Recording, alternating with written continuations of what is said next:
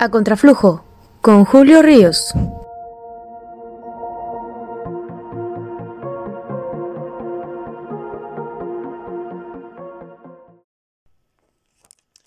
La narrativa hipócrita del voto útil es el tema que vamos a tratar en este podcast. Bienvenidas y bienvenidos, amigas, amigos.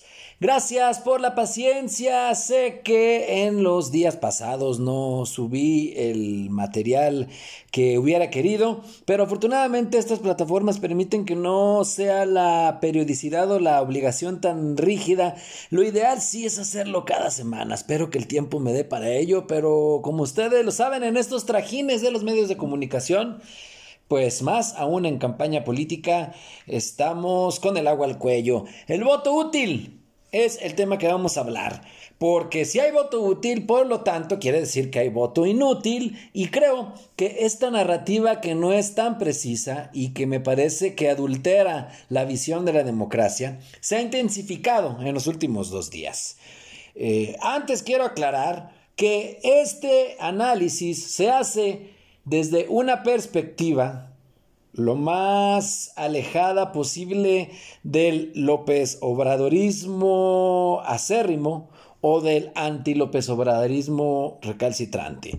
Porque desgraciadamente hemos visto cómo en estos dos años todo se hace así mal llamados chairos o mal llamados fifís, pero todo tipo de análisis, todo tipo de comentarios están sustentados en esas dos bases que yo no diría ideológicas, sino que a veces parecieran más salir del hígado. Y la realidad es que el mundo real no se debe de limitar a eso. La narrativa del voto útil se ha intensificado en los últimos días. Dos estrategias son las que se están usando para ello. Una es la ola de declinaciones de aspirantes que no tienen posibilidades y se suman a otros. Por ejemplo, Ricardo Burs en Sonora fue el caso que más ruido provocó. Se suma Ernesto Gándara, candidato del PRI, con la frase de que como yo no tengo posibilidades hay que evitar que llegue Morena, que llegue Alfonso Durazo. Este es lo que justifica pues el declinar, que declinar no es una figura que está en la ley. Declinar no tiene efectos más que propagandísticos, políticos, un mensaje poderoso, eso sí no lo niego, pero tampoco es que tus electores estén en una cajita, en una bolsa, como si fueran caramelos, y tú se los entregas a otros como si todos fueran autómatas. La otra estrategia es la campaña en redes sociales diciendo que no desperdicies tu voto. En los dos casos se justifica este tipo de campañas y de mensajes de mercadotecnia política diciendo que hay que evitar la llegada de un rival fuerte, en este caso Morena. A nivel nacional, esta campaña va dirigida contra Movimiento Ciudadano. Tanto los presidentes nacionales del PAN como del PRI y del PRD han dicho que votar por Movimiento Ciudadano es como tirar el voto a la basura y beneficiar a Morena. Eso dicen ellos. Eso es su narrativa. Y a nivel local, vemos que eso pasa con los de reciente creación. Por ejemplo, los partidos con registro local como futuro, hemos estado viendo que se publican mensajes donde dicen que un voto por Kumamoto en realidad beneficia a Alberto Uribe, candidato de Morena en Zapopan, por poner ejemplos locales. Eh, esto es a veces esquizofrénico, ¿eh? porque quienes piden a nivel nacional que el voto útil sea castigar a Movimiento Ciudadano para votar por el, por el PRIAN RD, por la coalición va por México, pero el, PRIAN, como se le conoce comúnmente, este, a nivel local lo que dicen es que castigues a estos partidos para votar por Movimiento Ciudadano. Entonces es algo esquizofrénico. Hasta hicieron una tablita donde dicen estos sí, estos no, y algunos ya le metieron pues hay un contenido ideológico, ¿no? Porque tal partido va contra la vida y la familia, tal partido este, va contra el, libre mercado y contra la propiedad privada. Fíjense ustedes, ahorita vamos a platicar un poco de eso, porque hay muchas confusiones ideológicas. El voto útil hay que recordar que no es una narrativa nueva, cobró impulso, por ejemplo, en tiempos de Vicente Fox para sacar al PRI. A patadas de los pinos, decía el guanajuatense de las botas. Y entonces era el, mensaje de que no había que votar por Cuauhtémoc Cárdenas Solórzano, sino unirse a Vicente Fox y fue una campaña exitosa porque Fox ganó. Hay que recordar que Vicente Fox fue excelente candidato. Presidente, mejor ni hablamos. Ahora nos están poniendo en una encrucijada parecida con muchas confusiones ideológicas, insisto. Dicen que tenemos que evitar la llegada de una dictadura comunista que va a abolir la propiedad privada, que va a reformar la constitución y que va a buscar la reelección eterna de Andrés Manuel López Obrador, que hay que ver la edad del señor presidente, yo tendría ahí más respeto con eso. Y otros dicen que van a volver aquellos malvados vampiros, hombres lobos, villanos que lo que quieren es frenar la transformación de México y seguir enriqueciendo a las oligarquías que tanto daño le hicieron al país. Disculpe usted el tono, pero pareciera que así es como ellos lo quieren dar a conocer. Nos quieren hacer creer que hay de dos sopas. Y hasta dicen que la gente que votó por tal o cual partido por Morena, por ejemplo, quieren decir que es tonta. Imagínense, eso es un discurso clasista. Es entendible que si durante décadas te pusieron la pata en el, en el cuello, ibas a votar contra otra opción deberían de ser más autocríticos los del PRIAN y admitir que ellos son quienes han gestado lo que hoy pareciera un gobierno con inclinaciones o con tentaciones autoritarias. Eso es muy distinto a una dictadura comunista, pero claro, es de preocuparse. Estoy de acuerdo en que es de preocuparse. Eh, eh, hay riesgos de autoritarismo, sí, sí, de regresiones, es cierto. Pero tampoco es verdad que estos que se presentan como salvadores de México lo sean. Tendríamos que ser ingenuos para creer que Santiago Krill, Cuadri Margarita Zavala son carmelitas descalzas, por Dios, jamás. El diagnóstico que voy a dar puede ser pesimista, pero vale la pena analizarlo, insisto, sin apasionamientos. A ver, vamos por partes. Desde la teoría muy rápido y luego a la práctica, porque la política es la tensión entre praxis y entre práctica. Siempre es así. Eh, la política tiene que ver pues con este actuar en los asuntos públicos, en los espacios de decisión, eh, algunos de ellos, como bien lo sabemos, electos a través de las urnas, etcétera, ¿no? Eh, pero para estar en política hay algo que es clave, que es la obtención de poder. Hay muchos tipos de poder. El poder formal, ya sea eh, en, el gobierno, en el ejecutivo, en el legislativo, el, poder también social, quienes no tienen un espacio formal pero movilizan a muchas personas. López Obrador era un líder así durante muchos años que movió a, a masas, este, a muchas personas, este, sin tener un, un cargo formal y también está el poder mediático y ah, podríamos eh, entrar a un análisis de eso, pero necesitaremos otro podcast. Y para obtener el poder, dentro de esta obtención del poder, porque, a ver, si no obtienes poder, no hay forma de ser política. Necesitas algún, eh, estar en alguna de estas esferas del poder, ¿de acuerdo? Algunos utilizarán el poder para hacer política de la sana, otros utilizarán el poder para hacer negocios, ese es otro cantar. Pero requieres estar en los espacios, requieres y entonces hay estrategias que van desde la más básica que es la sobrevivencia, los partidos, por ejemplo, que quieren mantener el registro, hasta la conservación, que es el caso del, al otro lado del espectro, donde está Morena, que, quiere conservar los espacios de poder que tiene. Y también quienes quieren ganar más espacios, que eh, en el caso del actual gobierno vemos que quieren también alcanzar más y más. Eso es inherente a la política. ¿Será sano o no? Eso es otra discusión. Ahorita solamente lo estamos viendo rápidamente lo teórico. Entonces todos los huecos se llenan en política. Lo que uno pierde lo gana el otro. Se trata de arrebatarle al otro espacios lo que las diputaciones que pueda perder Morena las va a agarrar otro partido. Eso es elemental. Y es lo que estamos viendo ahorita precisamente, estas estrategias para obtener más espacios de poder. Entonces, el voto útil va enmarcado en las campañas, en este tipo de convencimiento a los electores para decir, a ver, ayúdame a obtener más poder, ayúdame a quitarle poder a quien ya tiene demasiado. ¿Por qué? Porque la teoría es que en los gobiernos debe haber contrapesos. Eso es distinto a la oposición. ¿Contrapesos para qué? Para no dejarle todo el poder a, una persona, a una institución.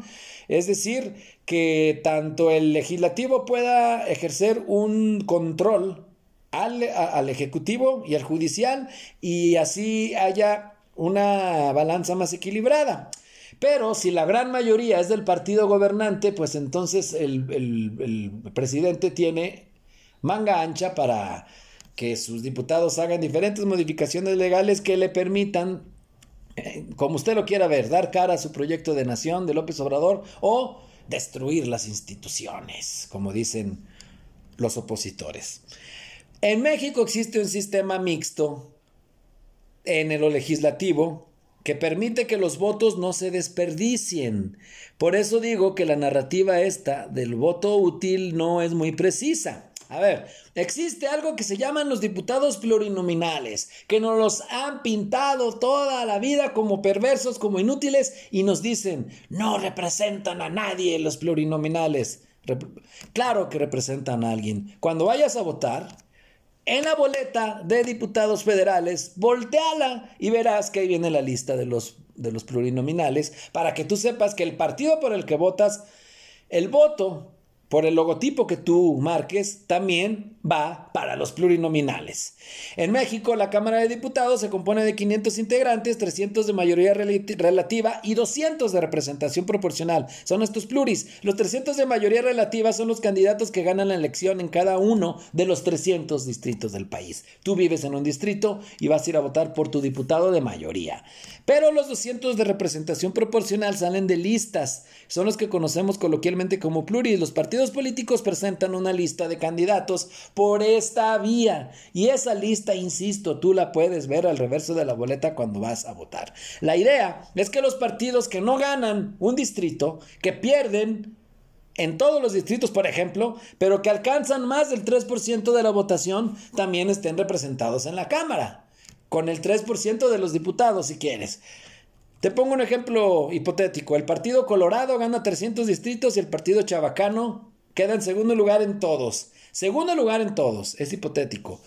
Imagínate, como que no es justo que el Partido Colorado sea el único que esté representado en la Cámara y el Partido Chabacano no a pesar de que si quedó segundo lugar en todos es la segunda fuerza política del país. Por supuesto que el partido chabacano no estaría representado si solamente le das opción a los ganadores de los distritos. Eso es injusto. Por eso la existencia de plurinominales garantiza que todos los votos sean aprovechados. Permiten representar a quienes votan por partidos no ganadores o segundas fuerzas o minorías. Sí, el esquema es positivo en teoría. Yo sé que no soy ingenuo, vamos de nuevo, de la teoría a la praxis, la tensión que siempre existe en la política. El problema es que los partidos políticos, si es cierto, meten a compadres, a incondicionales en la lista de aspirantes a pluris. Sin embargo, también en honor a la verdad hay que decir que ha habido grandes personajes que no tenían carisma, pero eran excelentes perfiles y que no habrían llegado al Congreso si no fuera por esa vía, porque a lo mejor si salen a votar, no son tan simpáticos y no votan, perdón, si salen a campaña, no son tan simpáticos y no votarían por ellos, pero sí son excelentes perfiles. Yo he conocido varios que han estado en el Congreso que son pluris, ¿sí? Sí representan a alguien y sí permiten una pluralidad política en las cámaras. Entonces no hay votos inútiles. Tú cuando vas y votas, así no gane tu candidato, el ese partido estaría representado en la Cámara siempre y cuando alcance el 3%. Aquí más bien la narrativa que nos están poniendo es que no es tanto utilidad o inutilidad para la representación, sino utilidad o inutilidad para frenar un proyecto autoritario. Eso es lo que dice el PRI, el PAN y el PRD, que por eso se unieron en una coalición que se llama Va por México. Debe de estar revolcándose en la tumba Manuel Gómez Morín, o Efraín González Luna, fundadores de Acción Nacional, al ver cómo hoy se están uniendo, saliendo codo a codo de la manita con las huestes de Plutarco Elías Calles, su, bueno, sus descendientes. Entonces, la idea de haber creado esta coalición es frenar el posible triunfo electoral de Morena en la mayoría de los distritos y que por ende tenga la mayoría absoluta que les permita modificar la constitución. Va por México, esta coalición tiene como meta ganar 151 distritos, ¿no? Que es la mitad de... Perdón, más bien, eh, lo que quieren es que Morena no tenga la, el, el, tope de 230 curules. 230 curules que le permitirían, insisto, poder modificar cualquier norma a su antojo sin necesidad de acordar con las demás fuerzas políticas. De acuerdo a lo, que las encuestas están proyectando, la coalición Morena, PT, Verde, que son los que van juntos, sí, escucho bien, el verde, el verde que siempre sabe eh, acomodarse, eh, nunca pierde el Partido Verde, alcanzarían entre 210 a 225 curules, dependiendo de qué encuesta vea usted. Necesitan 230. Desde septiembre no hay ninguna encuesta que haya reflejado que Morena baje. Un poquito, un poquito ni siquiera el asunto de, la tragedia en México, en esto que fue terrible, en la línea dorada del metro de la Ciudad de México, ha bajado Morena, ¿eh? es increíble. Por eso han arreciado esta campaña de desesperación, porque ya están viendo que no van a obtener los números que pensaban que con su coalición obtendrían. Insisto, los electores no son dulces o caramelos que pones en un bote y que se los pasas y que los transfieres de lado a lado. No, claro que toman decisiones. Algunos pueden irse al abstencionismo, porque muchos dijeron, a ver, si votaron por Morena es porque ya no querían ni al PRI, ni al PAN, ni al PRD. Entonces, ¿cómo quieren que algunos quizás estarán decepcionados y se tendrán que tragar el orgullo y votar por alguno de estos logotipos, pero va a haber muchos que no, porque a ver, están apareciendo personajes de hace 20, 30 años que vienen a decirnos que van a salvar a México y que quieren que les demos un cheque en blanco, por favor, o sea, también no hay que tratar a, los electores como menores de edad. Insisto, eh, eso de que el PRI y el PAN son contrapeso, si votaron iniciativas de Morena en el Congreso, votaron a favor de la Guardia Nacional, votaron a favor de la modificación de la figura de prisión preventiva oficiosa en algunos temas del Poder Judicial, pudiéramos hacer, y también vean cómo se comportan algunos de los gobernadores del PRI cuando, o del PAN incluso cuando, cuando el presidente, no están siendo contrapeso. Ahora, mm, eh, también es una realidad, vamos a la praxis.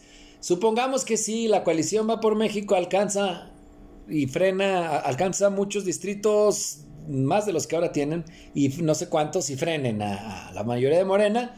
Ya estando en la Cámara se entienden muy bien. Quienes hemos estado en la fuente política hemos visto que a la hora de la hora llegan, se sientan, negocian en lo oscurito y lo que realmente quieren los partidos es tener suficientes posiciones de poder, como ya expliqué, para negociar, para presionar. Eso es lo que quieren todos, lo hacía la izquierda cuando era oposición, lo quiere hacer la derecha ahora. ¿Por qué? Porque eso permite nómina, dinero y también la suspicacia que corre en los congresos es que en ocasiones ha habido no quiero decir un caso en particular, pero en algunas columnas, en algunas notas periodísticas, se habló de casos en todo el país, de congresos donde había venta de votos, ¿no? Hay que recordar, por ejemplo, lo que pasó con el caso de Odebrecht, en el cual para la reforma energética en su momento, eh, hay varios legisladores acusados de haber recibido sobornos por votar a favor de esa reforma. Entonces, no seamos ingenuos. ¿Contrapeso? ¿Cuál? No es cierto eso. Ya estando ahí, se entienden muy bien, son políticos, no son monjes capuchinos. Tan es así que Morena va a alcanzar la mayoría, eh, quizá no en las urnas, pero después va a cooptar y va a meter a diputados, va a jalar algunos del PRI, algunos del PRD, vénganse a mi bancada y si alcanza 220 en tanto en las urnas como en representación proporcional, lo que va a ocurrir es que va a jalar a 5, a 6, a 7, 10 los que necesite de otros partidos y los va a incluir a su bancada ya ha integrado el Congreso y va a tener la mayoría absoluta. Así que ha sido inútil este esfuerzo y por eso están desesperados. Eh, la coalición Va por México no fue exitosa. Cometió el error de convertir una vez más al presidente López Obrador en el centro de la contienda, comprando este discurso de polarización, engordándole el caldo al darle la razón de que existe una mafia del poder. Ahí los ves juntos ahora sí, pues le están dando la razón al, presidente. Eh, ¿Por qué esto de dividir al pueblo contra los enemigos del pueblo es una estrategia de los gobiernos populistas de la que podemos hablar en otro podcast, donde podemos hablar ya más de lo teórico de las ideologías políticas. Entonces, la coalición olvidó que se trataba de 300 elecciones distritales, cada una con sus propias dinámicas locales, locales, enmarcadas en 32 elecciones estatales, donde hay gubernaturas en disputa y en muchos casos como Jalisco alcaldías. Decidieron darle un carácter de elección nacional, histórica, como si fuera un plebiscito que en realidad ese sí se va a llevar a cabo en 2022, el de la revocación de mandato de López Obrador. Pero no, al hacer esto, lo que dinamitaron la propia fuerza de su, de su coalición. Muchos dicen que no todo ha sido malo en la cuarta transformación. Escuchaba un análisis de, de, Hernán Gómez y de Blanca Heredia, donde comentan que quizá el balance a tres años de gobierno no es el más positivo. En lo que sí coinciden casi todos los analistas, creo, y yo también veo ciertos riesgos ¿eh? de regresión autoritaria a un régimen parecido al del nacionalismo revolucionario de los años 70. Eh, sí hay algo de qué preocuparse, sí. Tenemos que preocuparnos de que el actual gobierno no le gusta los contrapesos, ha amagado con eliminar al INE, ha, eliminado, ha, amagado con eliminar a otros organismos autónomos que han sido triunfo de la ciudadanía, está impulsando obras y acciones que van contra el equilibrio ecológico, contra el medio ambiente, como el tren Maya, la refinería de dos bocas, la generación de electricidad con carbón, y está impulsando una militarización del país a través de la Guardia Nacional, que en realidad es un ejército con disfraz de policía civil. En todo caso, el riesgo es que se implante algo que en ciencia política se llama régimen híbrido. Estos tienen elementos de una democracia liberal mezclados con otros de una república autoritaria.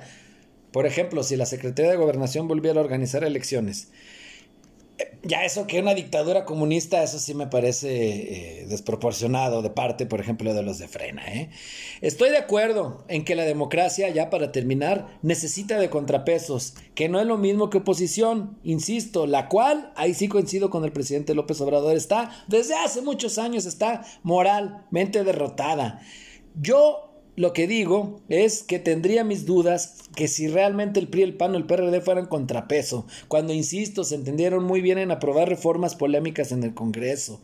Además, esto de presentar a los mismos rostros de hace 20 años pretendiendo que son demócratas y esperando que les perdonemos tantas afrentas y les entreguemos un cheque en blanco, me parece que pues necesitaríamos tener menos de tres dedos de frente para creerlos. Sí, Pesimista, pesimista el diagnóstico, claro que sí. Lo estoy tratando de poner en la justa dimensión. ¿Qué se tendría que hacer? Esa respuesta no la tengo. Pero sí podemos distinguir también, por ejemplo, en elecciones municipales o locales, de congresos locales, que hay partidos de reciente creación que tienen opciones frescas, articuladas, que presentan perfiles interesantes para las alcaldías, que no traen máscaras, que sí se manifiestan totalmente eh, de, frente a la, de frente a la ciudadanía, sin máscaras respecto a las libertades individuales, que eso es muy sano, porque luego hay unos andan campecha, este, tratando de escamotear y como no, sí estoy a favor, pero no, pero sí, no, no, no. Eh, necesitamos ahí sí, y, claro, posiciones firmes, en eso estoy de acuerdo que necesitamos que, ya cada quien se quite las máscaras, pero estos partidos de reciente creación en lo local, en lo municipal, en los congresos estatales, insisto, ¿por qué no darles el apoyo?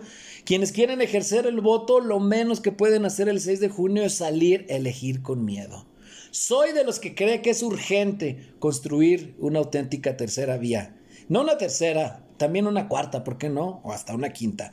Porque ahorita como estamos, nos quieren hacer creer que solo hay de dos sopas. O los ineptos del presente, o los corruptos del pasado. Y me queda claro que ninguno de esos va a salvar a México. Mi nombre es Julio Ríos, te invito a que me sigas en Twitter arroba Julio-Ríos y nos vemos hasta la próxima en el siguiente podcast a contraflujo. Muchas gracias por escucharme.